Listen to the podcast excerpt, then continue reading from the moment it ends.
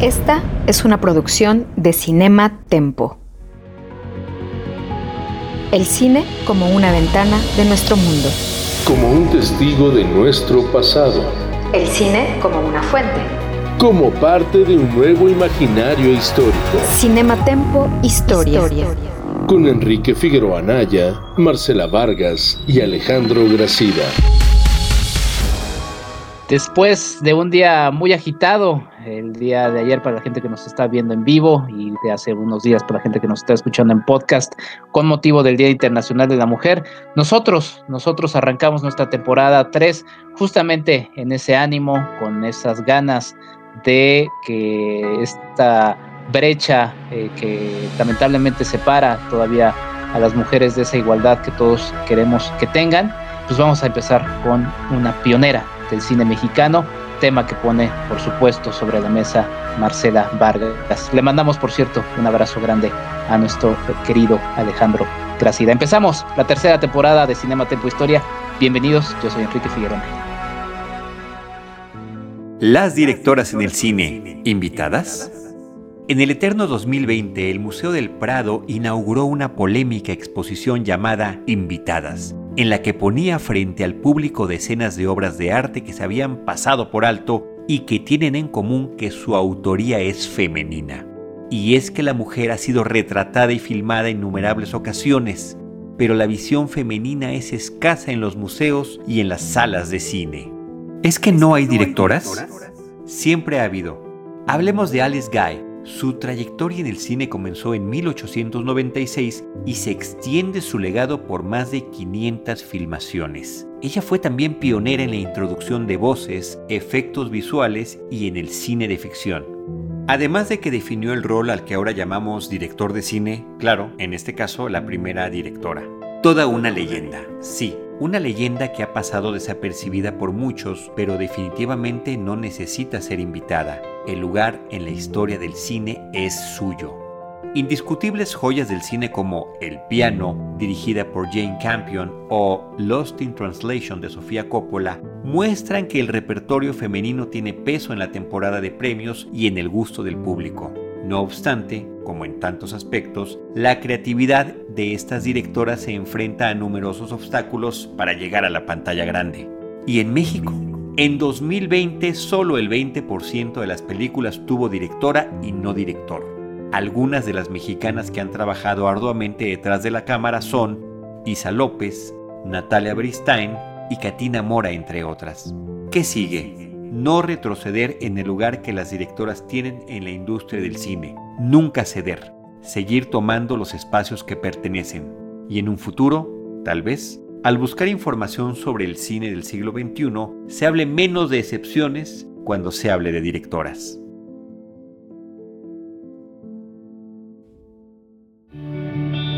Bienvenidos a Cinema Tempo Historia, es nuestra tercera temporada. Yo creo que ya es un poco ridículo desearles feliz año nuevo, pero lo voy a hacer, lo voy a hacer. Feliz 2020 para la gente que nos está viendo, me da mucho gusto regresar a este Cinema Tempo Historia y pues vamos a entrarle, vamos a entrarle rápido al tema. 2021, 2020 dije, ya ven, todavía por eso pero es mar, eso significa justamente, o sea, es marzo y yo sigo diciendo 2020. Mi querida Marcela Vargas, eh, ¿cómo estás? Bienvenida, eh, feliz año 2021. feliz año 2021, Quique. Estoy súper contenta de que empezamos esta tercera temporada de Cinema Tempo Historia. Lamentablemente no pudo estar hoy con nosotros Ale Gracida, nuestro querido compañero, la, la tercera pierna de este programa, pues no pudo estar con nosotros, pero le mandamos un abrazo súper fuerte y siempre los mejores deseos. Estoy muy contenta aquí que de abrir la temporada, además en esta fecha, con un tema que a mí me apasiona, que es pues las mujeres en el cine mexicano, pero no solo las que están al frente, las que están en pantalla, sino las que toman decisiones, las que están contando estas historias. Y pues es el caso del día de hoy que platicaremos sobre Mimi Derba, que muchos quizá la ubicarán a Herminia Pérez de León Avendaño, que es su nombre completo, como una de estas abuelitas del cine de la época de oro, que podían parecer mujeres benévolas, pero estrictas, pero también enternecedoras, y que podían regañar a, sus hijos y nietos, que eran los grandes machos del cine mexicano de aquel entonces, pero para hablar sobre esta gran actriz, gran directora, también escritora, una mujer multifacética. Está con nosotros un invitado súper especial que es Ángel Miquel, escritor, editor, profesor, investigador, especialista en el estudio de la cultura mexicana de la primera mitad del siglo XX. Y bueno, está aquí con nosotros el día de hoy. En palabras de nuestro compañero Ale Gracida, y eso sí, me gustaría dejarlo muy claro, Ángeles de los meros meros del cine silente en México. Tiene además publicaciones muy interesantes. Actualmente es profesor en la Facultad de Artes de la Universidad Autónoma del Estado de Morelos, pero entre sus publicaciones específicamente sobre cine destacan por las pantallas de la Ciudad de México, Periodistas del Cine Mudo de 1995, En tiempos de revolución, el cine en la Ciudad de México, 1910-1916 del 2013, y Entre Cruzamientos, Cine, Historia y Literatura en México, 1910-1960 del 2015, y por supuesto el libro por el que llamó nuestra atención, por el que es nuestro invitado de lujo el día de hoy, que es Mimi Derba, una aproximación a la vida de esta gran directora, fue publicado en el año 2000. Pues bienvenido, Ángel. Ángel, muchísimas gracias por acompañarnos hoy. ¿Cómo estás? Hola, muchas gracias por la invitación. Estoy muy contento de que me hayan invitado para hablar de este, de este libro. Bueno, de, esta mujer sobre la que hice un, librito hace pues ya más de 20 años. sí, ya tiene un rato, pero creo que es valiosísimo. Además, sigue siendo, creo, además de algunas otras fuentes que tú mismo nos señalaste, sigue siendo probablemente el documento más completo sobre la vida de esta gran directora. Sí, junto con la película que dirigió Alejandra Moya, que está súper bien hecha y que, que recoge testimonios de familiares y, fragmentos de películas donde pues se ve la, actuación de Mimi y también se escucha su voz en las películas sonoras, naturalmente. Entonces, eh, me parece que, que mi libro ya desgraciadamente no se consigue, pero la película de Alejandra sí está está disponible entonces a todos los admiradores de Mimi. Eh, se las recuerdo, está fácilmente conseguible en, YouTube y en la página de la Filmoteca. Así es, esa película de Alejandra Moyes está disponible en línea, como bien dice Ángel, está en YouTube y está también en Filmoteca. Quique. Sí, es, es un trabajo fundamental y... Y efectivamente este documental es cortito, debe tener una duración de unos 37, 40 minutos más o menos, pero lo pueden encontrar fácilmente en YouTube, lo pueden encontrar también en la página de la Filmoteca de la UNAM. Y de hecho se presentaron juntos, ¿no? Me parece cuando hubo uno de estos aniversarios importantes, salieron juntos tanto el documental como tu libro, ¿no, Ángel? Sí, llegaron a venderse juntos en un solo paquete, sí. Sí, los dos los publicó, bueno, eh, participó la Filmoteca en, en las dos producciones, sí. Sí, yo recuerdo haber ubicado precisamente estos trabajos por aquellas, tal vez no por aquellas fechas específicas del 2000, porque tendría yo como unos 11 años, pero sí recuerdo que venían en un paquete junto, porque pues ahí en Cineteca también los podíamos encontrar de repente. Quique, ¿nos escuchas ahí bien? Sí, eh, gracias Marce. Pues yo quería arrancar una charla, eh, pues justamente en este ambiente que, que estamos viviendo actualmente, ¿no? Eh, marcaba al inicio de este podcast cómo pues estamos justamente en una estredencia que no es nueva, lamentablemente, ¿no? Es una lucha que ha sido larga y justamente la historia de Mimi Derba se encierra en este momento histórico tan particular en el que ella vive, ¿no? Además, el país está viviendo una situación eh, muy complicada, ¿no? Son los años de la Revolución Mexicana, eh, pues, este, paseándose por calles de, la Ciudad de México en específico, que es donde está y se desarrolla la carrera de Mimi. Eh, platícanos un poquito de este caldo de cultivo tan interesante también para una mujer que se desprende de eso y termina siendo pues, una figura bastante adelantada para su tiempo. Sí, qué bueno que mencionas este contexto, porque efectivamente Mimi hace más de 100 años eh, que empezó su carrera en, en 1912 desarrolló una serie de actividades que la convirtieron en una, en una mujer ejemplar, muy adelantada a su tiempo en cuanto a independencia, independencia de los hombres, independencia económica, independencia eh, emocional, independencia artística también, porque llegó a hacer, compañías, ella, ella fundó compañías de cine y de teatro que tuvieron un apoyo, un apoyo masculino, digamos, en, en cuanto a actores o colaboradores, pero ella era la, jefa. ¿no? Su carrera empezó hacia 1912 como en las artes escénicas. Eh, empezó cantando zarzuela y después se sumó a, un movimiento mexicano de revistas, de revistas nacionales, es decir, con, obras eh, alusivas al, tiempo presente, en el caso de la Revolución, por ejemplo, al periodo maderista, eh, en donde ella interpretaba canciones. Entonces tenía como dos vertientes, la, vertiente española, la vertiente de la zarzuela, y, en la que actuaba y, cantaba, y la vertiente del, teatro, del teatro de revista, donde fundamentalmente cantaba. Esa, esa carrera en, la escena, eh, después se eh, subió un escaloncito y cuando fue contratada también para actuar en el teatro, en el teatro serio, en el teatro español. Entonces, eh, durante unos cinco años se entrenó como, como actriz y como cantante, y ya hacia 1916 era una figura muy conocida, muy reconocida, no solo en México, sino también en otros eh, eh, no solo en la Ciudad de México, sino en otros lugares donde la zarzuela o el teatro de revistas se presentaban, y también incluso en otros países como en, Cuba, a donde hizo giras. Entonces, eh, sí fue una, un, un, periodo, ¿no? este periodo de los tempranos años 10 de, aprendizaje y de crecimiento paulatino, pues de una, de una eh, actriz que era realmente muy joven, empezó a los 17 años, entonces, hacia 1916, ¿no? o hacia 1917, cuando funda su compañía Azteca Film, eh, tenía 22 años, o sea, era chavitita. Sí, sí, era súper joven. Y de hecho, tú me platicabas antes del programa, estábamos comentando aquí como todas las curiosidades de la vida de Mimi Derba, que el entorno familiar en el que ella creció también influyó en lo que hizo, en lo que se convirtió, porque pues así como era muy joven, cuando era una niña fallece su papá, ¿nos podrás platicar un poco de cómo la relación con su mamá influyó también en, pues ahora sí que en, la mujer tan adelantada a su época que se convirtió Mimi? Sí, su, familia eh, se, eh, digamos que su, la, pareja de, sus padres se, se, destruyó pronto con la muerte de, cuando ya habían nacido los cuatro hijos, fueron cuatro hijos, eh, con la muerte del, papá.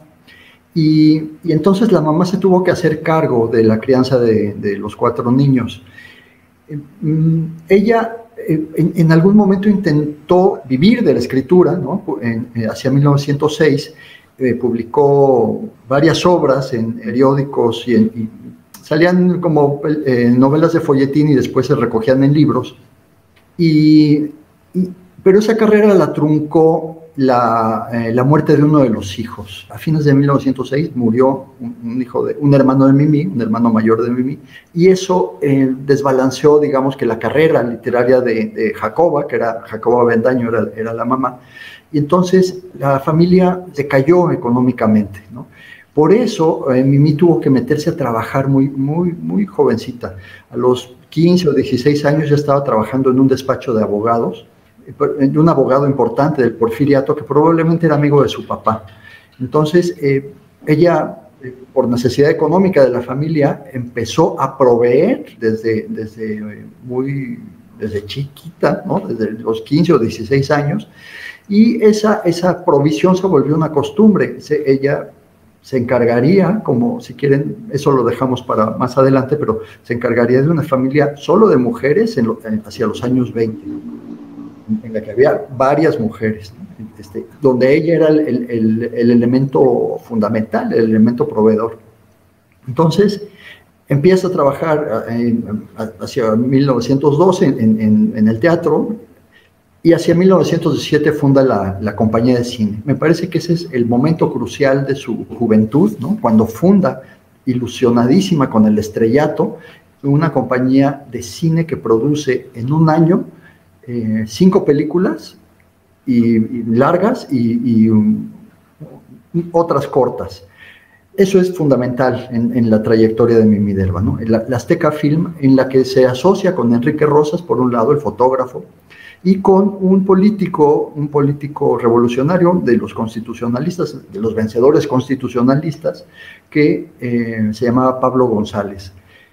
Eh, Pablo González procuró el dinero y la seguridad y la seguridad material, digamos, de la, de la, empresa. Había sido gobernador del distrito, entonces era un hombre muy poderoso. yo creo que, que fundamentalmente el, sentido de protección es el que, el que otorga esta, figura eh, tan importante en, cierto momento de la historia de, la Revolución Mexicana. ¿no?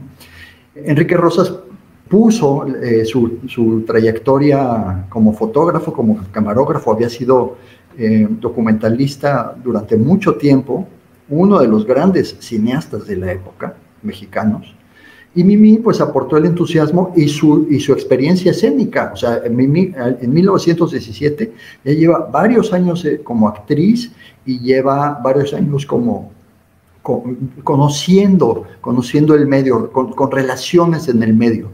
Eso eh, permitió a la Azteca Film contratar actores, poner las películas en teatros, intentar un, mecanismos de distribución eficientes, ¿no? más o menos eficientes, en un momento en que el cine mudo mexicano de ficción estaba empezando. De hecho, la Azteca Film es la primera compañía importante de cine que, que existe en México.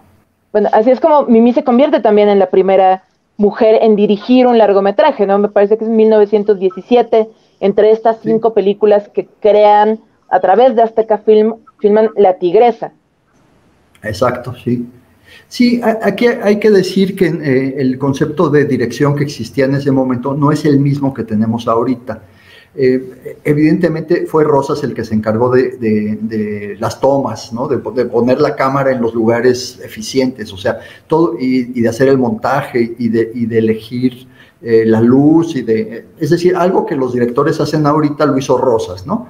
pero eh, ella eh, dirigió a los actores, que no es poca cosa, es decir, es, eh, era la mitad, la mitad del trabajo que ahorita hace un director, que es dirigir a los actores, lo hizo Mimi.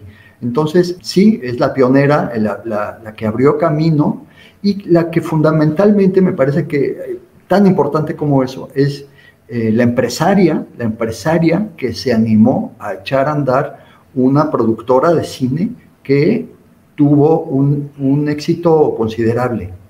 Las películas estaban buenas, desgraciadamente han desaparecido, ¿no? Solo quedan pequeñas escenas que se pueden ver en el documental de, Alejandra, de Alejandra Moya, se pueden ver las, los segundos de, filmación que, que sobreviven de algunas de esas cinco películas. Ángel, hay un caldo de cultivo muy interesante en esta, en esta nacimiento y desarrollo de la carrera de Mimi Derba, ¿no? O sea, hablábamos del porfiriato, ¿no? La influencia de sus padres, esta proclividad hacia las artes, eh, se cruza la, Revolución Mexicana, empieza también el nacionalismo, eh, vemos cómo se va desarrollando las artes eh, y presentando esto en la literatura, en la pintura, está también la lucha eh, feminista, ¿no? Las luchas sindicalistas, ella misma también termina formando parte de esto. O sea, es un caldo de cultivo perfecto para que una figura como Mimi Derba termine destacando y tomando los elementos que también en este mm, caos de esta industria que todavía no es del cine mexicano, todavía no sabemos si hay industria, pero bueno, eh, se desarrolla, permite que ella también pueda con luz con luz propia en, esto. Se encuentra todas las claves, este caldo perfecto, y dice, por aquí me, me puedo meter y finalmente hacer lo que, lo que deseo. Cuéntanos un poquito de esto, que ahondar un poquito más en esto. Bueno, en, cierto sentido era, un caldo propicio porque efectivamente la sociedad estaba en, en una importante transformación cultural la transformación postrevolucionaria, había una búsqueda de símbolos nuevos, donde ella, por ejemplo, participa, ¿no? Como, como China poblana, como en, algunas eh, revistas o como eh, figura pública, figura pública de, que emite opiniones, ¿no? Pero eh, hay, espacios, pero, pero se los tuvo que ganar. O sea, no, no fue tan fácil, ¿no? Hubo una resistencia considerable por parte de la, de la cultura tradicional. Por ejemplo, ella escribió una obra de teatro en 1915 que se llamó Al César. Era una comedia que se representó unas poquitas veces. Ella era la autora, fue la autora de Al César, y los críticos, todos eran hombres, la pusieron, eh, como se dice, como lazo de cochino. O sea, no, este, tuvo que enfrentar una serie de resistencias culturales, ¿no? Ay, esta, esta, esta tiple que canta, ¿no? ¿Cómo va a escribir, ¿no? ¿Quién, no? Eso era lo que decían, ¿no? Lo que decían, con un prejuicio, eh, probablemente sin, sin, siquiera haber ido a ver la obra, no, pues esta que cante, ¿no? Es, es, una, es una chava bonita que simplemente, que tiene un lugar, ¿no? Un lugar tradicional en la escena, pero que no, el atreverse a dar el salto a la, producción de películas, a la escritura de, guiones, a la dirección, a la escritura de obras de teatro y, como veremos más adelante, incluso a la escritura de textos literarios, es lo que hace excepcional a, a, Mimi Pero de que no la tuvo fácil, no la tuvo fácil. Había un caldo de cultivo que lo permitió, tal vez 15 años antes no, hubiera podido ser eso. Antes de la revolución no, se hubiera podido, no, existen esas figuras femeninas, ¿no?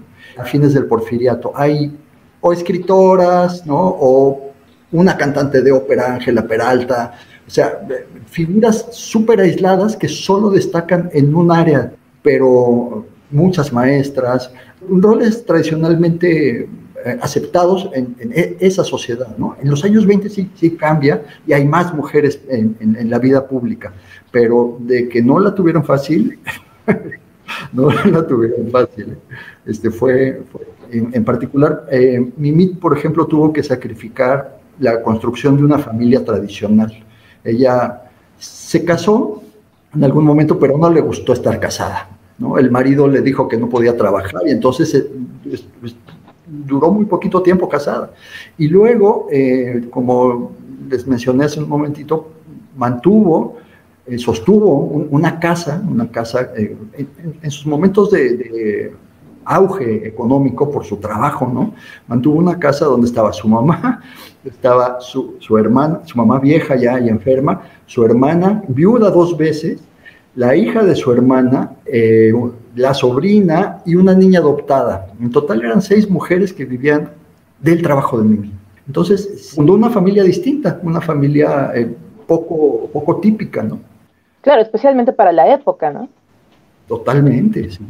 Sí, no, qué, interesante la vida de alguien que además después la conocimos, digo, ya llegaremos a ello también, pero quienes de nuestra generación, o sea, como de que y mía, ubicamos mejor a Mimi, por sus personajes que tienden a ser bastante más conservadores de lo que ella misma fue en su juventud, ¿no? Creo que es algo bien interesante ese contraste entre la Mimi Derba, que era, que fue de las primeras, si no es que la primera guionista, la primera mujer productora, la primera directora de largometrajes en México, y verla además como empresaria con Azteca Film en esos años, sí es, es bastante impresionante. Y durante los años 20 siguió desarrollando todavía esta carrera. Pero ¿qué pasó, Ángel, hacia la llegada ya del, sonido al cine? Que digo, lo que solemos saber de esta transición del cine silente al cine sonoro es que en muchas ocasiones terminaba con las carreras de,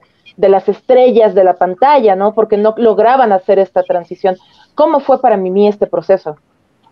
Bueno, ella dejó de actuar prácticamente con, el, con la, la debacle económica de, Azteca Film. No, no, supieron, no supieron administrar bien la, la, compañía, ¿no? Pues estaban empezando, tenía 22 años, o sea, Rosas era, era cineasta, no era administrador, o sea, gastaron, gastaron, gastaron y, y la empresa se, se destruyó. Tenían demasiadas ilusiones, pensaban que podían competir con el cine extranjero, por ejemplo.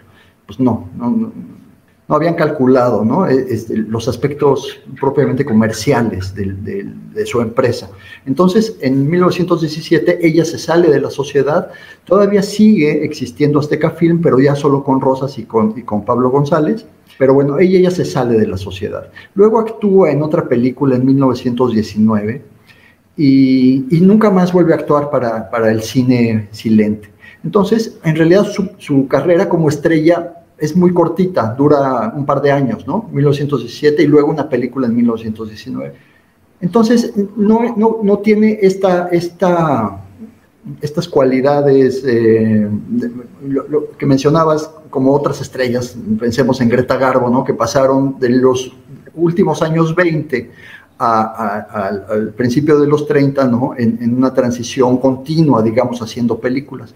Mimi se, se retrajo y se quedó en, en el teatro, se, volvió a, la zarzuela, siguió siendo zarzuela, de hecho hasta 1938 se despidió en, Bellas Artes.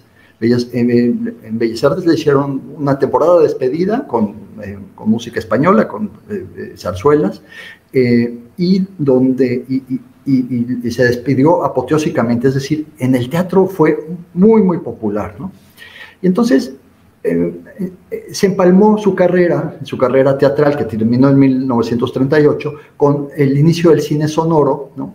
en el que fue solicitada fundamentalmente porque la industria del cine sonoro necesitaba actores de reparto. En realidad, Mimi ya no fue estrella principal de ninguna película, ¿no? A partir de Santa, de 1931, y hasta Casa de Muñecas, que es de 1953, que es su, su última película, eh, hizo unas 70, unas 70 participaciones como actriz secundaria, siempre como actriz secundaria, ¿no? Ya nunca estuvo en, primera fila, pero era una buena actriz secundaria. En el documental de, de Alejandra Moya, Alejandra entrevistó a, a, Ismael Rodríguez, que la dirigió un par de veces, una en, Ustedes los ricos, nada más y nada menos, es yo probablemente la, el personaje que más recordamos, ¿no? popularmente de la abuela rica de, de Chachita, en, Ustedes los ricos. Este, Ismael Rodríguez la, dirigió en, dos películas con Pedro Infante y, la elogió mucho como actriz de una sola toma. Es decir, ¿qué, más quiere un director que, que, los actores a la primera te resuelvan, te resuelvan el día, ¿no? Era buenísima, era una, una actriz muy entrenada, tanto en el teatro como en era una actriz muy entrenada ya. Entonces, por eso funcionó bien para el cine, para el cine sonoro que necesita ese tipo de actores, ¿no? Aparte de las estrellas y de los géneros populares y de buenos directores y buenos camarógrafos y todo lo que quieras, necesita un cuerpo de actores secundarios que sea efectivo, que complemente bien todo lo demás. Y, y Mimi funcionó perfecto para eso. Sí, justamente en este, en este documental de Alejandra Moya, al que nos volvemos a remitir, y le pido porfa a Jaime que nos ponga ahí el comentario de alguien que ponía el link para que, para que vayan y lo disfruten. Justamente comienza con, con una de las muy poderosas escenas en pantalla de Mimi Derba. Ahí está Hortensia Islos, muchas gracias Ahí nos pone el enlace al documental. Vamos a hacer un breve corte. Regresamos este, con la charla que tenemos con Ángel Miquel, estamos hablando sobre Mimi Derba. Ahorita regresamos a esto que es Cinema Tempo. Historia, por cierto, una de las cápsulas que escuchan en nuestro podcast tiene el nombre de la película y la cortinilla es una película en donde sale Mimi Derba. Ahorita lo platicamos. Cinema Tempo es un proyecto independiente que necesita de tu apoyo. Entra a patreon.com diagonal Cinematempo y únete a nuestra comunidad como productor. Tendrás contenido exclusivo de Cinematempo antes que nadie. Cinematempo. Tempo. Es tiempo de cine.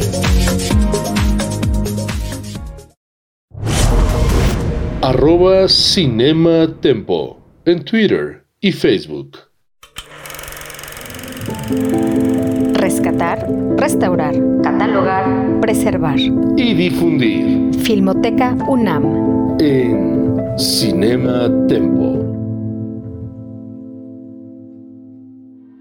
Estamos en pandemia, pero también en tiempos de campaña de vacunación. Alrededor del mundo aumentan todos los días la cantidad de personas que ha recibido una vacuna contra la enfermedad provocada por el COVID-19. hay esperanza y las vacunas siempre han sido símbolo de ello. Por lo mismo, la Filmoteca conmemora el esfuerzo y los logros que han significado las campañas de vacunación y la de higiene en este país. Donde México se hace vegetación y riqueza, donde la patria es increíblemente fértil, milagrosamente bella. Precisamente aquí es donde la enfermedad convertía en miseria y dolor lo que debiera ser abundancia y salud.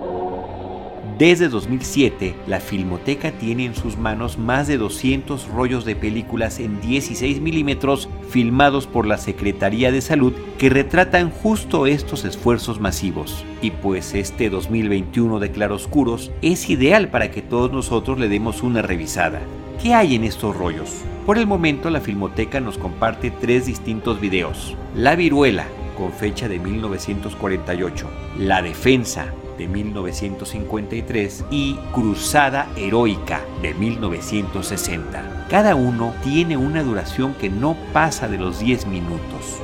Viruela comienza con la historia de Pedro que quedó ciego a causa de la viruela. Pero Rosario no tuvo tanta suerte. Ha estado enferma muchos días y cuando se mejore su cara quedará llena de cicatrices.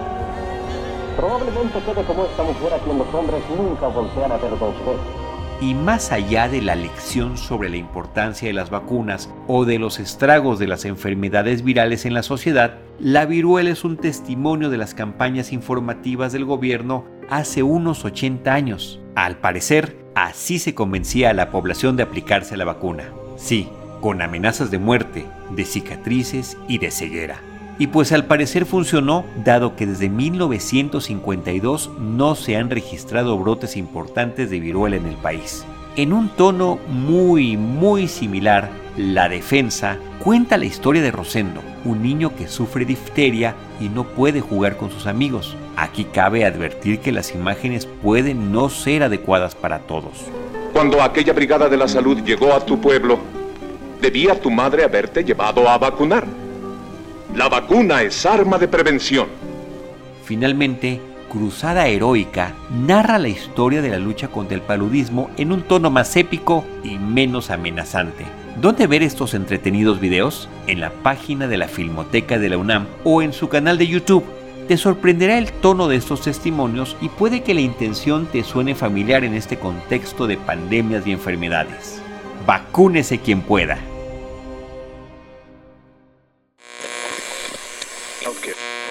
México de los viejos, el de mis buenos tiempos, el de mis suspiros, el México de mis recuerdos.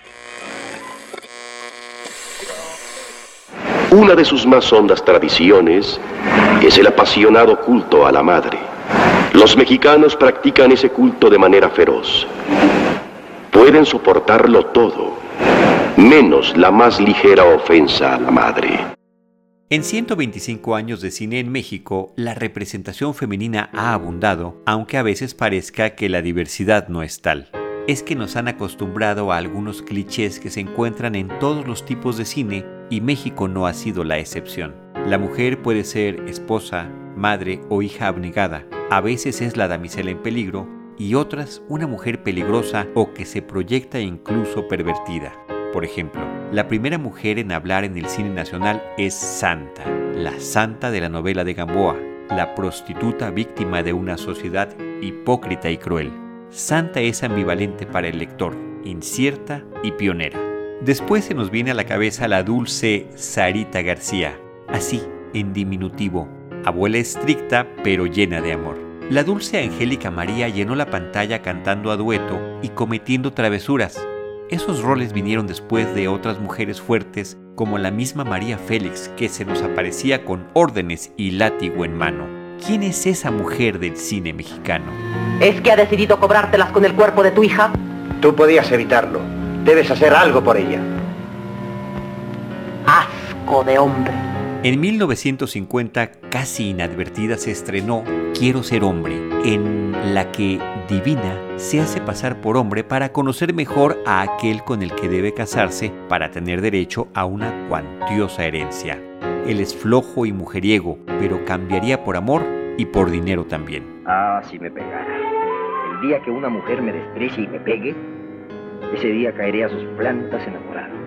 Spoiler alert. Terminan enamorados y comprometidos. Aunque ella no es esa mujer que le pega y lo desprecia, solo le propina una cachetada por accidente. Divina no es una mujer peligrosa, una mujer como Doña Bárbara, de la célebre novela venezolana. Otra película del mismo año es Doña Diabla, también con María Félix, en la que interpreta a una mujer dura y hasta cruel con los hombres, pero finalmente es víctima de su generosidad al asesinar para proteger a su hija de un malvado hombre. Apariencias y atributos masculinos esconden a la abnegación, a esta mujer que es siempre víctima de los hombres y de las circunstancias. ¿Es Santa la primera en hablar también la mujer que encontramos constantemente en el cine mexicano? ¿Mártir social? Algunas películas recientes nos hablan de otra mujer, una que busca y no solo recibe. Está Eve en La Camarista, trabajando en un sistema imposible. Está Sofía, jugueteando con sus pies tras una crisis en Las Niñas Bien. Siempre ha habido Sofías y siempre ha habido Eves en nuestro cine. Ni Doña Diablas ni Divinas, y no, tampoco santas.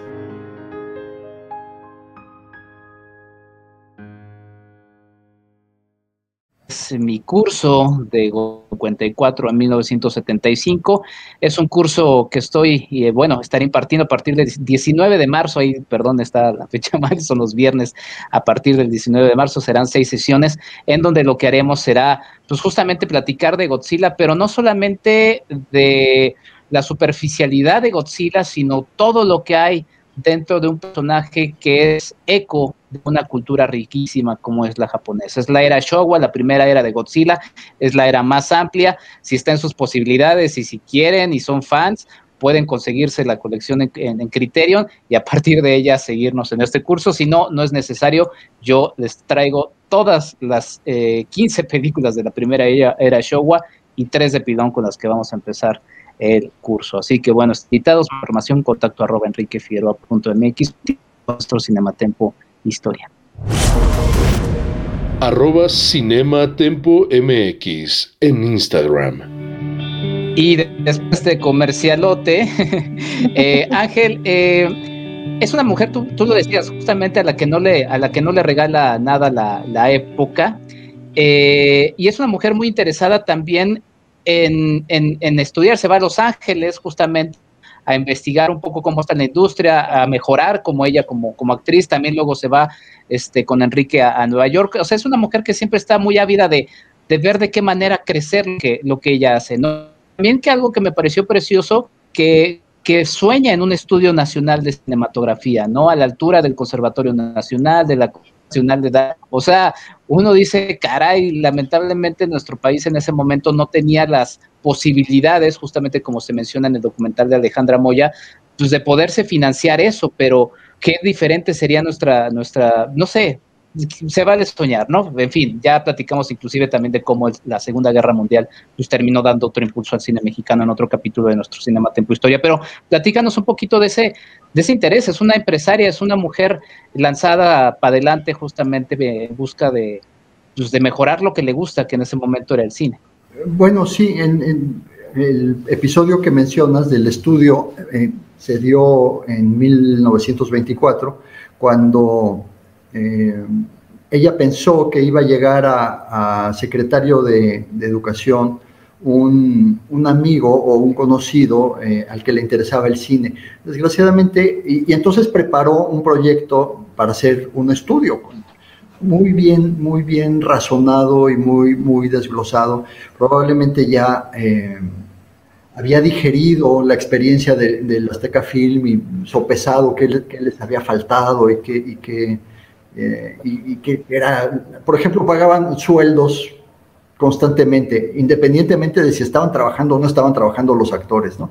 Entonces eso vio que los, había descapitalizado y para, para, el proyecto de 1924 pues intentó mejorar, ¿no? Mejorar los puntos débiles que notó en, en su experiencia previa pero, el, eh, pero desgraciadamente su amigo no llegó a secretario de Educación y entonces el, al otro no le interesó.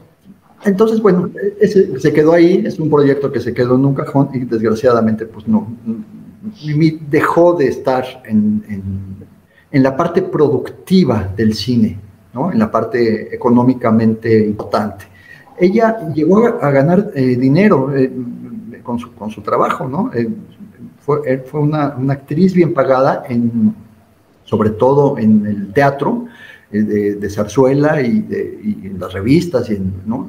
A finales de los 20 y principios de los 30 hizo dinero y, y realmente tenía un, un impulso generoso a, hacer obras de caridad y al final de su vida María Conesa, que había sido su gran amiga desde tiempos de, en que las dos compitieron en la escena mexicana, eh, María Conesa tuvo que pagar su, entierro porque ya, eh, ya, se había gastado todo.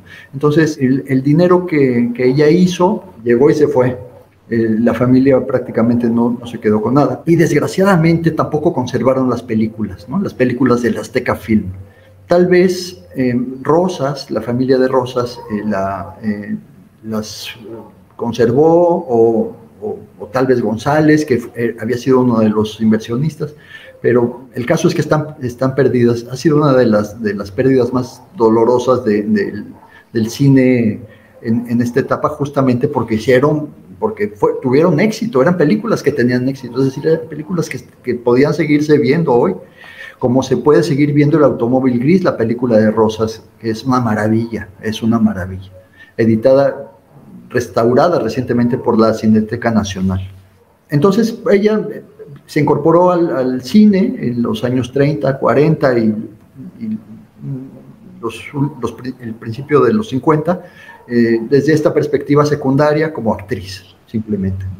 Claro, y es una pena que no tengamos acceso ya a esos materiales, más que justo, ¿no? Lo que los fragmentos que podemos ver en el documental de Alejandra Moyas, porque pasó también, digo, en circunstancias distintas, pero con Adriana y Dolores Sellers, que también fueron directoras, documentalistas, y sus películas, bueno, están aún menos disponibles, al menos con, con el trabajo de Derba podemos ver pedacitos, pero realmente con, otras directoras pioneras no tenemos esa misma suerte. Y bueno, algo que, es bien interesante y que ya lo tocaste un poco, Ángel, es esta llegada de, bueno, esta salida primero del teatro, de dejar el teatro donde además era muy exitosa, pero enfocarse en el cine, aunque fuera en papeles secundarios, que de hecho en el documental que tanto estamos citando el día de hoy y que ojalá puedan darle como los 40 minutos de su tiempo más tarde, dicen esta categoría que incluso se ha recuperado recientemente en los premios Ariel de ser actriz de cuadro, ¿no? Tener esta participación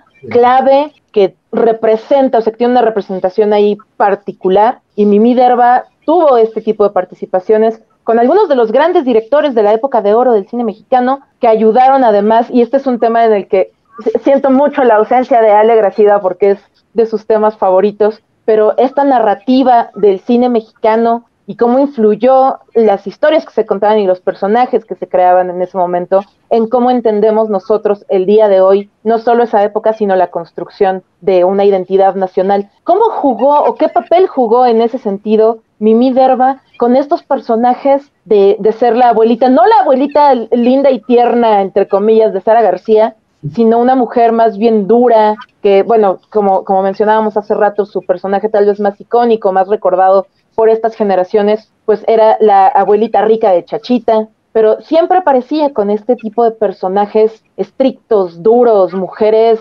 recias, pues, que, que no, no se les podía ver la cara y que incluso andaban ahí regañando a los machos, a los grandes machos del cine. ¿Qué, qué rol jugó Mimi Derba en esa construcción de la narrativa mexicana? Bueno, hizo muchos papeles. En realidad el, papel de abuela o el papel de madre es, es uno y, probablemente es el, que hizo más veces, digamos, por su apariencia, por su, por su pelo blanco, por su edad, ¿no? Por, en fin, eh, porque el melodrama necesita abuelitas que sufran y que ante las tropelías de sus hijos, ¿no? Pero hizo muchos otros papeles, desde la, desde la, dueña del burdel en Santa hasta la virreina de, Sor Juana Inés de la Cruz, hasta monja, hasta, o sea, eh, sí tenía un rango actoral amplio y en el que generalmente era, era atinada, su, su, actuación era sobria, ni en el cine mudo, ni en las crónicas que, tenemos de, las representaciones escénicas, se muestra como una actriz apasionada, digamos, ¿no? E, era una mujer... Estable, sensata, tenía un registro moderado, modesto de, representación. Yo creo que tanto en, sus, en, sus, actuaciones como en su vida eh, privada.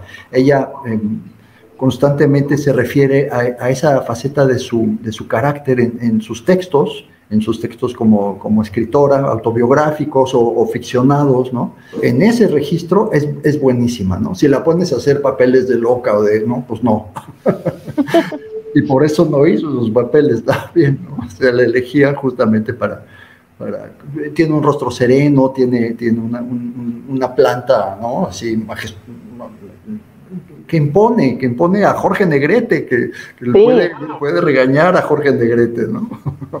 Entonces, hay eso. Y, me parece que, tocan, una vez que acabamos de tocar el tema de, sus textos, yo creo que vale la pena también hacer énfasis en que, que en una época en la que casi no había escritoras en los medios literarios, ¿no? En, la, eh, en, la, cultura, en la cultura oficial, digamos, ¿no? en las revistas que se editaban en las, en, las editoriales, eh, Minerva hizo presencia, estuvo, estuvo ahí, ¿no? La generación de, la generación anterior, digamos, tenía, eh, como de la edad de su mamá, había algunas escritoras, María Enriqueta, en, en la generación de los modernistas, ¿no?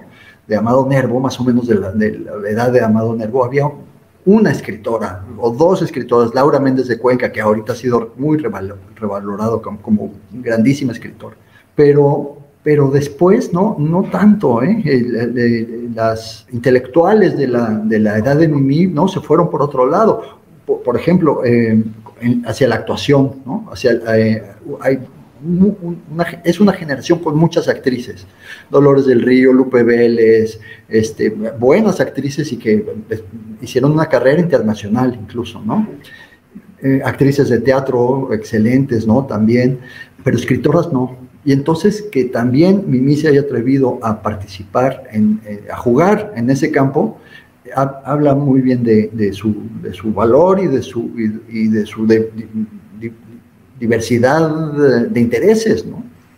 ¿Dirías que su, presencia en, pantalla termina, mm, no sé, fijando un arquetipo de, ciertas esencias femeninas en, los años 40 y 50 del cine, del cine mexicano? ¿Un arquetipo? Sí, como de mujer fatal, o de esa mujer abnegada también, eh, melodrama, no lo sé. ¿Dirías que, quizá habría marcado un poco de tendencia su final. No, no creo que, haya sido eh, particularmente em, determinante como, por ejemplo, Sara García eh, eh, es una presencia mucho más constante, más que incluso se sale del cine, a la caja del chocolate abuelita, ¿no? A, la cultura, ¿no? O sea, eh, Mimi Derba no está, no está ahí. Yo subrayaría más bien, eh, a diferencia de Sara García, que es la abuelita del cine mexicano, ¿no? Mimi tuvo un registro que fue desde símbolo sexual, ¿no? En los años 10, ¿no? En, en, la Azteca Film, hasta, hasta abuelita, pero dentro de ese registro hay muchos papeles, ¿no? Entonces es más bien una actriz muy buena, una actriz de reparto muy buena, que se atrevió incluso a, aspirar a ser estrella en un momento en el que eh, otras actrices en el mundo lo estaban intentando y, y muy poquitas lo lograron, muy poquitas pasaron del teatro al cine, ¿no? Y tuvieron éxito en, los dos. Eh, lo tuvo una italiana, Lida Borelli, que le, sirvió como ejemplo a las latinoamericanas, ¿no? Pero, pero tanto Mimi Derba en México como Camila Quiroga en Argentina y probablemente otras en, otros países, lo intentaron y, no tuvieron el, contexto necesario para, para, no tuvieron la industria, ¿no? no tuvieron una industria que les apoyara a ser estrellas realmente. Entonces, no hay un estrellato, en México no hay estrellato este, en el cine mudo, empieza a haber un estrellato femenino apenas hasta los años 40. Eh, el estrellato masculino empieza antes en México que el estrellato femenino, ¿no? O sea, Cantinflas está antes, eh, Negrete está antes, eh, empiezan antes los hombres en, el, cine sonoro y, las mujeres llegan en, en, los 40, ¿no? Dolores del Río, María Félix y después muchas más. Pero, pero entonces lo que subrayaría eh, en, el caso de Mimi Derva es el registro, el registro amplísimo que tiene de, personajes de muy distinta, de, muy distinta, puede, puede actuar en, películas rancheras, puede actuar en películas como Española, puede actuar en películas eh, de abuela, puede actuar en películas de mujer madura, incluso al final de, de su vida se pinta el pelo de negro y actúa en películas de mujer madura, no de abuelita, ¿no? Entonces, este, sí, nos acordamos más de, la abuelita de Chachita, pues por la popularidad de Pedro Infante y de, esa película en particular, ¿no? O de, esa trilogía en particular, pero, pero en realidad Mimi, eh, que, y, se, ve muy claramente en, en, el documental de Alejandra Moya que está, que contiene, que contiene escenas, ¿no? Escenas de varias de sus películas. Claro, porque además estamos hablando, y eso tiene también totalmente que ver con la percepción, cómo ha ido cambiando la percepción de la edad con el paso de los años, con el aumento de, ahora sí que el promedio de vida de los mexicanos. Estamos hablando de Mimi Derba y de sus personajes de abuelita y de mujer madura, como si hubiese sido una señora en sus ochentas, cuando en realidad ella incluso fallece considerablemente joven para lo que podemos considerar ahora la tercera edad, ¿no? Murió de 60 años. Murió de 60 años, justamente. O sea, vaya, mi mamá es 10 años mayor y, y, a mi mamá yo no la veo como, como una viejita, como las, las abuelitas que aparecían en estas películas, ¿no? Mimi Derba en realidad a los 60 años pues todavía era una señorona y, y de hecho además su muerte, además de trágica obviamente porque perdimos a una de las grandes del cine mexicano y, y del teatro también, pues es completamente accidental, es trágica porque es completamente inesperada, accidental, es una cosa ahí que, nos arrebata a una grande de las artes en México. Sí, fue un error médico, un accidente en realidad, no sé si fue un error médico, yo pienso más bien que fue un accidente. Y pues sí, eh, eh, estaba en plena productividad, el, año anterior había hecho 10 películas, es decir, casi una al mes. Claro, y podríamos contextualizar un poco a la audiencia que tal vez no conoce también cómo fue la situación de la muerte de, Mimi Derba? Tuvo, tuvo una caída y entonces la llevaron a un hospital y en el hospital eh, hubo una complicación y, murió, murió de, de, flebitis. Sí, es una cosa muy triste, en verdad. Y bueno, ya que, tocábamos también, Ángel, el tema de, de Mimi como autora, como escritora, ¿es posible que nosotros leamos su trabajo en algún lado? ¿Hay alguna antología, algún volumen que reúna el trabajo literario de Mimi Derba? Ella reunió algunos de sus textos en, un libro que se titula Realidades y que desgraciadamente no, se encuentra. Se publicó hace 100 años exactamente, por cierto.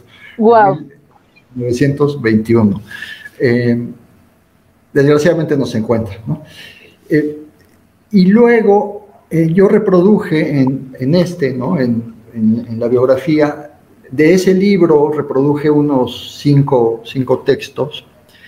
Eh, este año acaba de salir una, eh, una, antología de cuentos de mujeres que, en, el que aparece una, una pieza, uno de esos textos del, libro Realidades, y ya, en, realidad está totalmente, su, producción literaria está totalmente olvidada y, es inaccesible sería una maravilla si sale algún mecenas que permita, que permita eh, eh, volver a publicar ese libro. hablando de mecenas, eh, me parece muy interesante y con esta, esta cosa del estrellato, ¿no? de, las presencias icónicas de, de, los hombres y mujeres de celuloide. Cuando estaba escribiendo el libro sobre, sobre ella, fui al Panteón de la Piedad, donde yo sabía que habían enterrado sus restos, y me enteré con que ya no estaban ahí.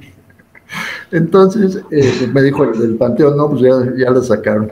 Entonces, después, eh, Irene, Irene García, que escribió una tesis sobre, sobre, Mimi, que está accesible, eso sí se puede consultar en, el repositorio de tesis de la UNAM, eh, entre, entrevistó a una sobrina neta de Mimi, quien contó que un admirador secreto, un admirador que tenía un puesto en un mercado, me parece que en la Merced, lleno de imágenes de Mimi, todo el puesto estaba lleno, todas las paredes del puesto estaban llenas de imágenes de, Mimi, este, había sufragado el cambio de, panteón, de los restos de, ella, de la piedad, al panteón jardín donde se encuentran actualmente.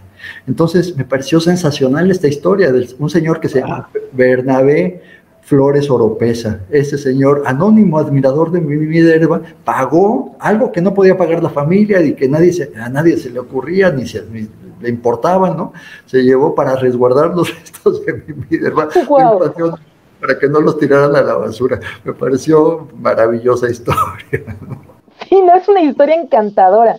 Sí, no, y, nos permitirá en, futuros episodios, Ángel, si nos lo permites, este, volverte a invitar a este Cinematempo Historia para justamente hablar de cómo, eh, pues sí, también el cine, cine, cine silente, pues también era un ejercicio como de fetichismo bastante interesante que terminó, pues haciendo que muchos, eh, pues en este caso hombres terminaran, este, pues justamente encontrando estas figuras femeninas, ¿no? Y también la influencia del cine italiano, y en fin, o sea, hay mucho, hay mucho tema de qué, de qué platicar contigo, Ángel, pero eh, a mí me gustaría eh, cerrar por mi parte, porque pues este, este programa lo, lo cerrará Marce, porque es el tema que puso sobre la mesa curiosidad, el voto en México para la mujer se, se, otorga en 1953 y ella muere en 1953, ¿no?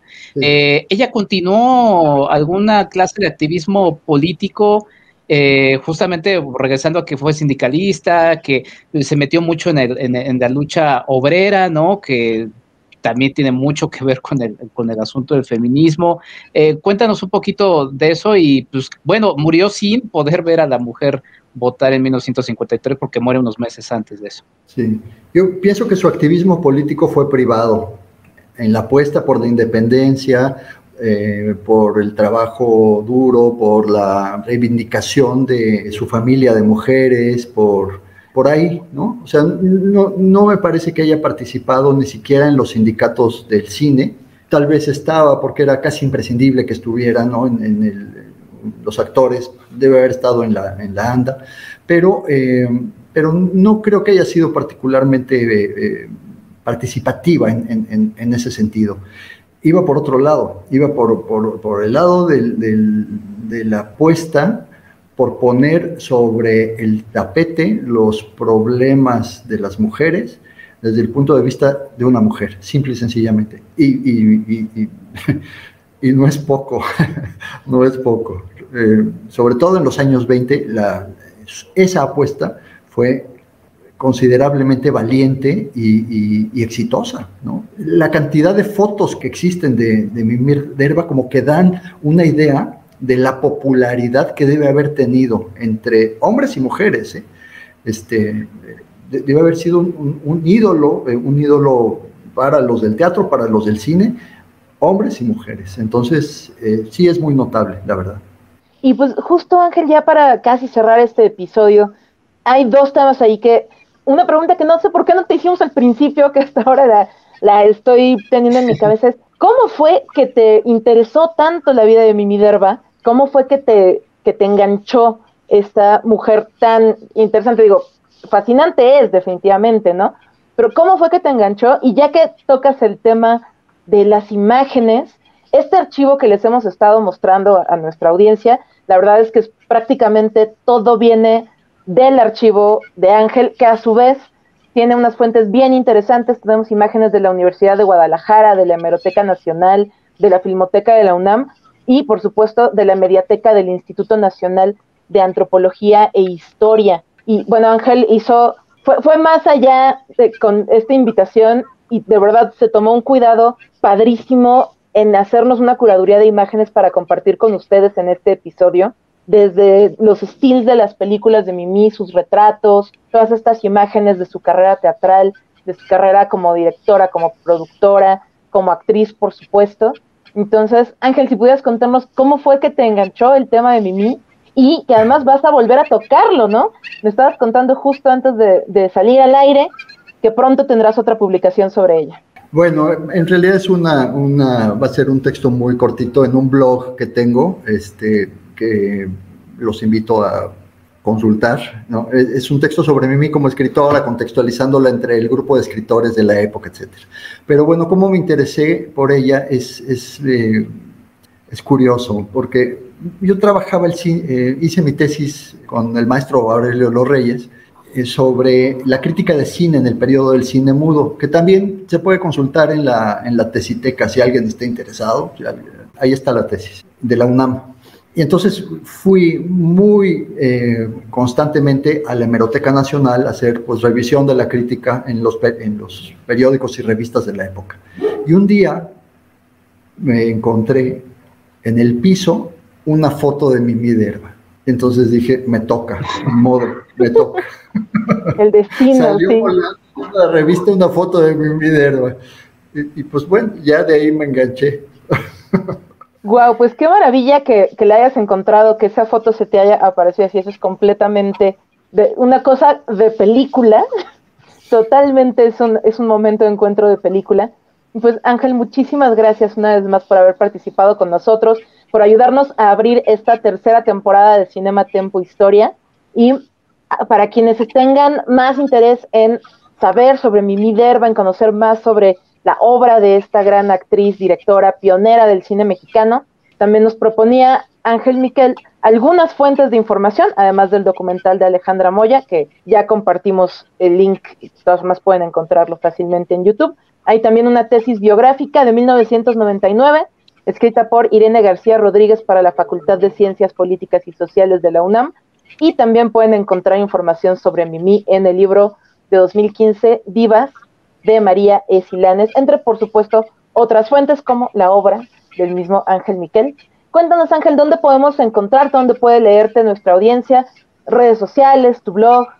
Eh, mi blog es angelmiquel.com y y ahorita se me ocurrió una fuente que está muy buena, que es eh, la historia de, eh, del cine mudo mexicano escrita por José María Sánchez García y de la cual eh, unos amigos este, hicieron una, una, reedición facsimilar hace poquito.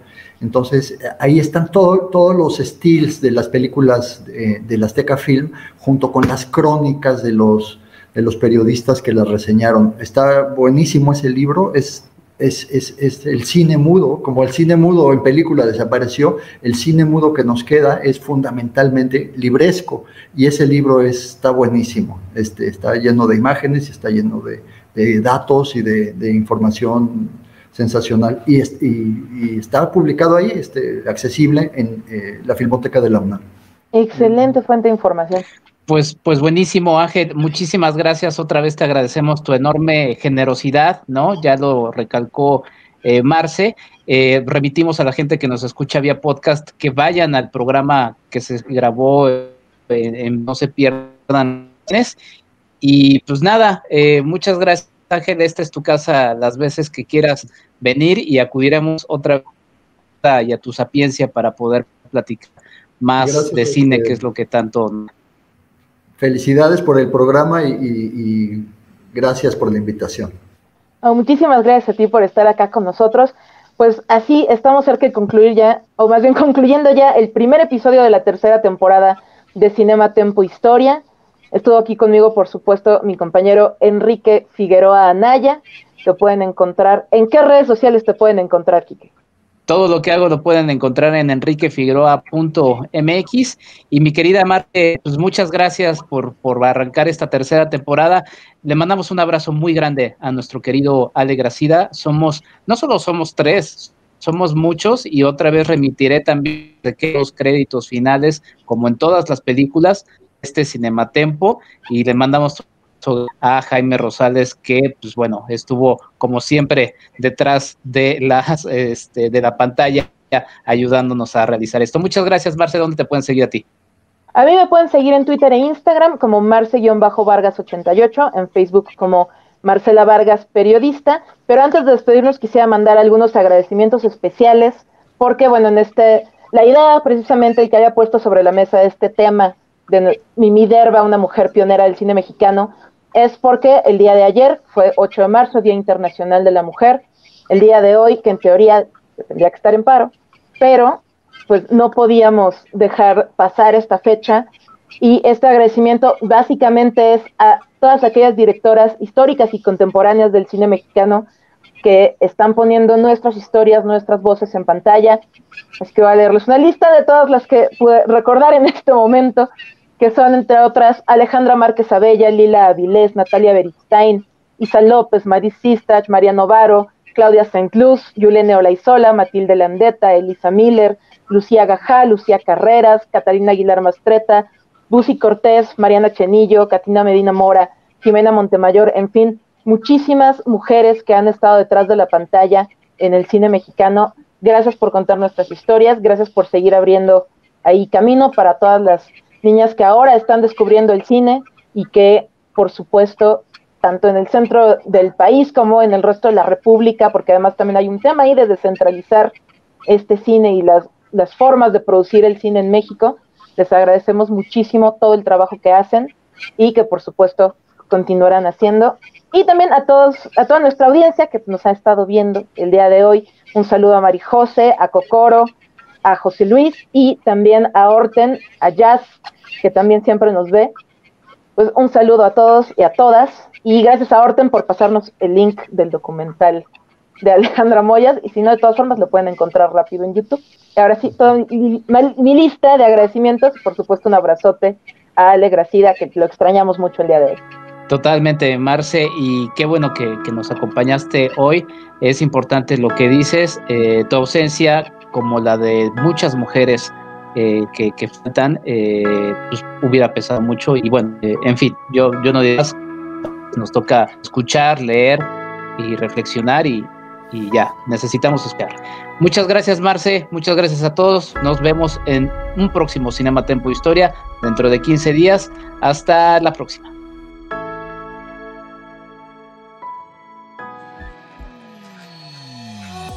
El cine como un medio para comprender nuestro presente. El hombre detrás de la cámara como testigo de su tiempo. Las imágenes como contraparte de una historia oficial. El cine como un discurso político. Cinematempo Historia. Con Enrique Figueroa Anaya, Marcela Vargas y Alejandro Gracida. Esta fue una producción de Cinema, Tempo. Producción de audio, Janet Aye. Producción de Facebook Live, Jaime Rosales. Guionista de cápsulas, Ciania Zabaleta. Voces, Lucero Calderón, Charlie del Río y Alberto el Lobo Cortés.